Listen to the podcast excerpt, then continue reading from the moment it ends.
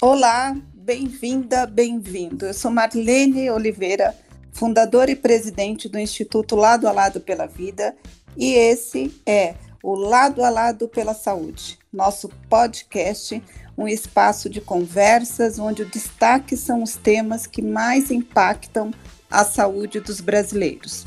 Nosso foco é reforçar a importância da prevenção e dos cuidados com a saúde, da informação real e de qualidade, não só para a população, mas em especial para os pacientes em tratamento do câncer, das doenças cardiovasculares e crônicas. O Instituto Lado a Lado pela Vida é uma organização da sociedade civil. Nosso papel é debater os temas que são importantes para a população, que se encontra muitas vezes insegura em meio a tantas incertezas que a pandemia do novo coronavírus traz a todos nós mas em especial aos nossos pacientes oncológicos, cardiopatas e com doenças crônicas. Por isso, o nosso bate-papo hoje é com um oncologista clínico, Dr. Felipe Moraes, que estuda a relação entre a espiritualidade e a saúde. Bem-vindo, doutor Felipe. Muito obrigado por aceitar nosso convite. E para começar, gostaria que você se apresentasse e nos falasse brevemente sobre este estudo que envolve a espiritualidade e a saúde. Muito obrigado por aceitar o nosso convite. Oi, Marlene, é uma honra estar com você aqui nesse podcast hoje, falando desse assunto tão precioso de uma forma geral para a questão da é, para o momento que nós estamos vivendo particularmente, mas para a saúde como um todo. É, eu sou oncologista clínico, atuo, atuo, atuo no Hospital São Camilo aqui da Pompeia e tenho uma área de interesse particular no estudo da espiritualidade, tenho alguma formação em teologia, então esse é um tema que para mim é, de certa maneira permite conectar a prática da medicina com a humanização. Então acredito que tem tudo a ver com uh, o lema e com a, a, vocação do Instituto Lado a Lado pela Vida. Doutor Felipe, para que todos entendam, você pode definir um pouquinho o que é espiritualidade? É, a definição de espiritualidade, ela é uma definição controversa, porque dependendo de qual âmbito da ciência eu a, abordo a questão da espiritualidade, eu vou encontrar uma definição diferente. Então, por exemplo, se eu entrar propriamente na teologia cristã, eu vou encontrar uma definição ah, bastante diferente de que se eu, por exemplo, for procurar as raízes de espiritualidade budista. Mas aqui nesse caso, interessa para nós alguma definição que permita a construção de uma interface entre esse mundo uh, do espiritual, do sagrado e do transcendente e a saúde. Então, eu gosto bastante de uma definição de um uh, autor americano chamado Harold Kuhn, uh, no qual ele diz o seguinte, que a espiritualidade é a capacidade que o homem tem, que todos nós temos, de buscar a conexão com o sagrado, com o divino. Então, todos nós, ao longo da nossa vida, fazemos uma trajetória de busca de sentido e significado. Quando essa busca de sentido e significado se alimenta e se conecta com o transcendente, com o sagrado, isso é aquilo que nós vamos chamar de espiritualidade. A pandemia de coronavírus está obrigando milhares de pessoas a ficarem em casa e mudou a rotina de todos. Até o momento, não sabemos quanto tempo esse isolamento irá durar no Brasil. Por isso, a pergunta: como a espiritualidade pode nos ajudar nos dias atuais, na nossa relação com, com nós mesmos, né, e com os outros, né, com, com quem está ao nosso redor. Eu acho que a pandemia, ela trouxe para nós uh, uma reflexão bastante clara das nossas limitações. Primeiro, da transitoriedade das coisas, do quão inseguras são as certezas que nós temos, né? Se nós fôssemos voltar a cinco meses atrás, e fôssemos de contar para alguém num jantar é, que nós iríamos permanecer dois meses em casa por causa de um vírus que veio da Ásia, ninguém ia acreditar muito na gente, ia dar um pouco de risada. Mas veja você como esse ser acelular né, transformou todas as nossas certezas, as nossas certezas governamentais, as nossas certezas uh, bancárias, financeiras, jurídicas e mesmo familiares. Né? Então, é nesse sentido que a, a pandemia ela escancarou a fragilidade humana. E, e ela uh, escancarou uh, as consequências danosas do nosso apego excessivo à dimensão da materialidade. Então, nesse sentido, de alguma maneira, a crise que a gente vive abre algumas janelas reflexivas, algumas janelas, algumas portas para reflexão uh, do quanto nós precisamos urgentemente de uma reconexão com o sagrado, com o transcendente. E esse certo silêncio é, da quarentena, no qual a gente tem uma redução bastante significativa dos nossos afazeres, certamente abre mais espaço para que a gente possa incluir na nossa vida momentos de oração, momentos devocionais, momentos de construção de vínculos de afeto, de vínculos de perdão, de vínculos de sentido e propósito que alimentam a espiritualidade. Né?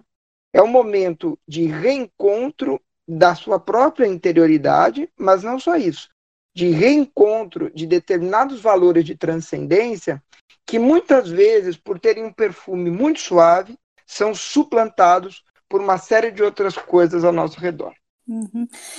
É, você, Felipe, que é um, um médico um oncologista clínico, né, e que lida o tempo inteiro com pacientes num momento muito frágil, é, e tem todo esse trabalho, esse estudo né, que você faz com relação à a, a, a, espiritualidade, o que isso te ajuda no dia a dia na relação médico-paciente? Eu acho que não só na minha própria relação médico-paciente, mas numa série de estudos que têm sido publicados sobre o benefício da inclusão da espiritualidade é, nas práticas médicas, nas práticas em saúde, a espiritualidade, ela nos, quando eu imagino, quando eu parto do princípio que a pessoa a, que eu cuido é uma pessoa espiritual, né, é uma pessoa que tem uma dimensão sagrada dentro de si, alguém que é amado, vivido pelo sagrado, pelo transcendente, eu encaro o outro numa outra perspectiva. E a partir da mudança da minha perspectiva, eu com certeza terei um agir para com o outro mais humanizado.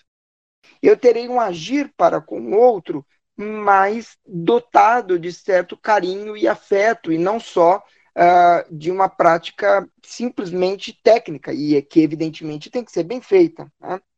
É, mas pelo fato da espiritualidade ser uma dimensão é, própria do indivíduo, né, o cuidado espiritual ele não é uma opção, ele é um pressuposto ético. E é a partir desse pressuposto ético que eu consigo construir relações de melhor qualidade com os meus pacientes. Então, eu acho que em um primeiro momento, a relação médico-paciente sai muito favorecida com a inclusão da espiritualidade nesse debate.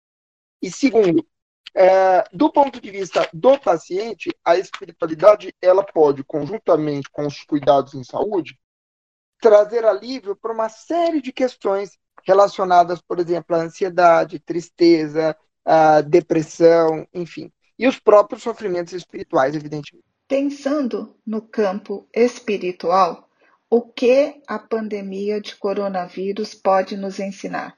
Não sei se é possível a gente responder essa pergunta, mas eu acho que tem muitos aprendizados aí. Como que você enxerga esse momento? Quando nós olhamos para os escritos religiosos de vários grupos uh, no mundo, né, de vários grupos religiosos no mundo, como por exemplo os escritos judaicos, é, você percebe que uh, o, autor, o autor das escrituras eh, judaicas, elas, ele, em alguns momentos de crise, diz que aquele é um momento de abertura para Deus. É? Quando você vai, quando, por exemplo, a vida, da, a, a ida dos judeus cativos para Babilônia é retratado nos textos dos profetas deles como uma experiência de conversão. Quando nós vamos, por exemplo, para o livro de Jó, que é um livro bíblico que fala sobre o sofrimento do justo, também traz à tona isso, a oportunidade de conversão a partir de uma experiência dolorosa. Não porque o, o divino ou o transcendente queira o mal em si, mas porque ele se utiliza desse mal para abrir oportunidades de aproximação para com ele. Quando eu olho no cristianismo, isso também está presente, e a gente poderia falar de escrituras de vários grupos religiosos, inclusive do Oriente, e você veria que isso é certamente presente. Então, eu acredito, Marlene, que esse momento que nós estamos vivendo de pandemia, de certa forma, nos, nos dá a oportunidade quase que única de, primeiro, nos voltarmos para a nossa interioridade. De segundo, alimentarmos uma vida de meditação, contemplação e oração mais profunda.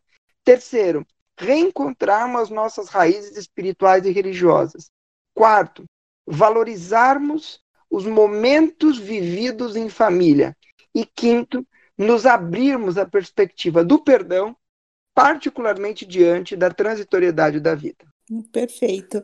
E, e como a saúde do indivíduo pode ser beneficiada pela espiritualidade? É, essa, essa pergunta está intimamente ligada ao conceito de saúde. Tá? Ela, é, essa pergunta ela existe porque se acredita que exista uma certa dicotomia entre a vida espiritual e a vida de saúde biológica. O que em si não é preciso. Por quê? É, a saúde, entendida como bem-estar é, físico, psíquico, social e espiritual, ela demanda uma vida espiritual saudável, ou seja, o indivíduo ele tem que sentir-se atendido nas suas necessidades espirituais. Que quais são elas? Necessidade de amor, necessidade de sentido e propósito e necessidade de perdão. Então essas são as três grandes necessidades espirituais das quais devidam to de, é, derivam todas as outras. E é por isso que as religiões retratam, particularmente as religiões no Ocidente, retratam sempre Deus é, como uma figura que provê amor, porque de certa maneira nele, né, nessa figura transcendente divina, é, brotam é, esses sentimentos de amor, de perdão, de caridade e de sentido para a própria existência. E a partir de uma vida espiritual saudável, eu consigo ressignificar, por exemplo, o processo saúde e doença, e de repente ter um, me um melhor limiar para a dor eu consigo lidar melhor e com mais resiliência em situações de conflito. Então, eu posso, por exemplo, manifestar menos sintomas relacionados a um transtorno depressivo ansioso. Eu posso ter, eh, você tem alguma série de estudos que mostram ganhos eh, em hipertensão arterial por redução do estresse, em técnicas de meditação de conteúdo religioso. Enfim, eh, isso sem nós comentarmos os inúmeros benefícios de saúde que derivam de algumas práticas religiosas. Né? Não entrando propriamente nisso, mas quando a gente olha as práticas religiosas de uma forma geral, quase todas elas possuem uma certa conduta ética. Né? Algumas coisas que os fiéis podem ou não fazer no âmbito da saúde. Então, por exemplo, alguns grupos eh, orientam a, eh, que se pare de fumar, que se pare de beber, que, enfim, determinadas mudanças de hábito que por si só trazem algum improvement, alguma melhora para a saúde. Né? Então é um campo muito vasto, Marlene, e que eu acho que é, abarca uma série de possibilidades de melhorias na saúde nessa interface religiosidade espiritualidade. É, eu sei, Felipe, e, e já estou acompanhando que você está envolvido num projeto de um livro. É, na sua opinião, este é um caminho para abordar a espiritualidade como uma forma de apoio ao enfrentamento de um câncer ou até é, de, um, de uma epidemia como a gente está vivendo aí do coronavírus? Fazendo este conteúdo chegar até as pessoas, as pessoas buscarem essa forma alternativa, ter acesso a esses materiais. Aí eu queria que você falasse um pouquinho né, desse livro, de como você chegou a isso, por que, que você resolveu é, lançar daqui a pouquinho um livro com essa temática. É, no ano, uh, em, 2000 e, é, aliás, em 2018, né, eu lancei um livro, uh, fui editor de um livro com outros colegas, uh, voltado para profissionais de saúde, chamado Espiritualidade e Oncologia, Conceitos e Práticas, no qual a gente, de alguma maneira, abordou alguns princípios gerais para o profissional de saúde de como é, é possível incluir a espiritualidade no contexto da assistência em oncologia. Porém, é, isso me pareceu pouco, porque, de certa maneira, se dirigia ao público de profissionais de saúde e para um, um ramo muito específico, que é a oncologia. Então, esse ano nós tivemos, uh, estamos assim, concluindo dois grandes projetos. Um deles é a publicação de um tratado de espiritualidade e saúde, novamente para profissionais de saúde, agora um livro mais robusto, que vai abarcar é, outras áreas para além da oncologia, inclui muitos outros autores, e um livro que, para mim, uh, tem um carinho super especial, que é um livro voltado para os pacientes, chamado Espiritualidade e Saúde, um encontro possível, que nasceu de um debate muito rico que eu tive com dois mestres espirituais da capelania hospitalar, que é a, a dona Eleni Vação, que é capelã evangélica pelo Mackenzie, e o padre Romano, que é capelão da Beneficência Portuguesa de São Paulo. E a partir da experiência desses mestres, nós construímos um texto que, a meu ver, ficou muito rico, é, no qual as pessoas é, podem tirar a partir de determinados exemplos de, de experiências que nós três tivemos nos hospitais, é, reflexões ou experiências preciosas para aplicar na sua própria vida, na vida dos seus familiares, na vida dos seus entes queridos que estejam passando por situações de saúde difíceis. Então, nós estamos abrindo mais esse canal é, com um conteúdo bastante original, inédito, é, para que as pessoas possam se aprofundar também é, mais na sua própria espiritualidade. Felipe, nós estamos chegando ao final do nosso bate-papo. A gente poderia ficar aqui horas conversando, né? Porque é um tema que, que aguça muito e que, e que faz a gente é, querer saber mais e mais, né? Mas como a gente está chegando aqui ao final e eu pretendo te trazer para outros bate-papo, eu gostaria muito que você agora fizesse é, as suas considerações finais, mas que você também deixasse uma mensagem agora para todos os nossos ouvintes, pessoas que estão em busca de, de uma palavra amiga, em busca de, de algo que fortaleça né, nesse momento tão frágil que, que a humanidade está passando. Eu queria que você deixasse aqui a sua reflexão. Eu queria terminar, Marlene, essa reflexão com um texto de um pensador uh, chamado Afonso de Ligório, que diz o seguinte: Nada se compara em valor à oração. Ela torna possível o que é impossível, fácil o que é difícil. Esse texto de Santo Afonso de Ligório, de certa maneira, traz a essência do que é a vida uh, espiritual na sua plenitude. Uma capacidade de conexão com Deus e, a partir dessa conexão, uma aceitação ou uma facilitação da passagem por todas as dificuldades que a nossa natureza humana nos impõe. Então, se eu posso deixar uma mensagem para aqueles que estão nos ouvindo, é que aproveitem esses tempos difíceis e de reclusão para buscarem as suas raízes espirituais, buscarem seu, a sua fé, que às vezes está perdida no tempo, embaixo de tantos outros projetos, né?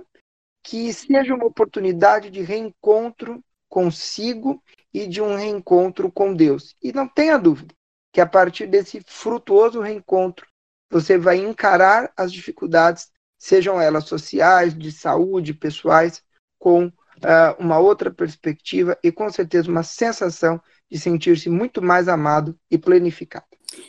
Felipe, quero te agradecer. Você é uma das pessoas assim que eu mais admiro. Um, um médico oncologista que tem uma visão assim tão humana na relação médico-paciente que eu respeito demais. E aí eu queria deixar aqui né, o, o, nosso grande agradecimento meu e de toda a equipe né, lado a lado e, e te agradecer por sempre colaborar com as nossas iniciativas, ajudar nas causas que nós defendemos, que são as mesmas, né? Cada um do seu lado. E, e aproveito você assim para convidar para outros bate-papos aqui. Muito obrigada, Felipe. Eu é que agradeço, Marlene, fico à disposição aí no que você precisar. Certo? Eu sinto como se eu fosse da casa. Ah, é, é da casa. Aproveito para convidar todos que estão nos ouvindo a nos seguirem no Facebook, no Instagram e no Twitter. E também nos procure na, no nosso portal que é o ladoaladopelavida.org.br. Lado a lado somos mais fortes, lado a lado nós vamos vencer essa pandemia e lado a lado a gente sempre vai caminhar em prol da saúde dos brasileiros. Muito obrigado e eu espero encontrá-los no nosso próximo podcast.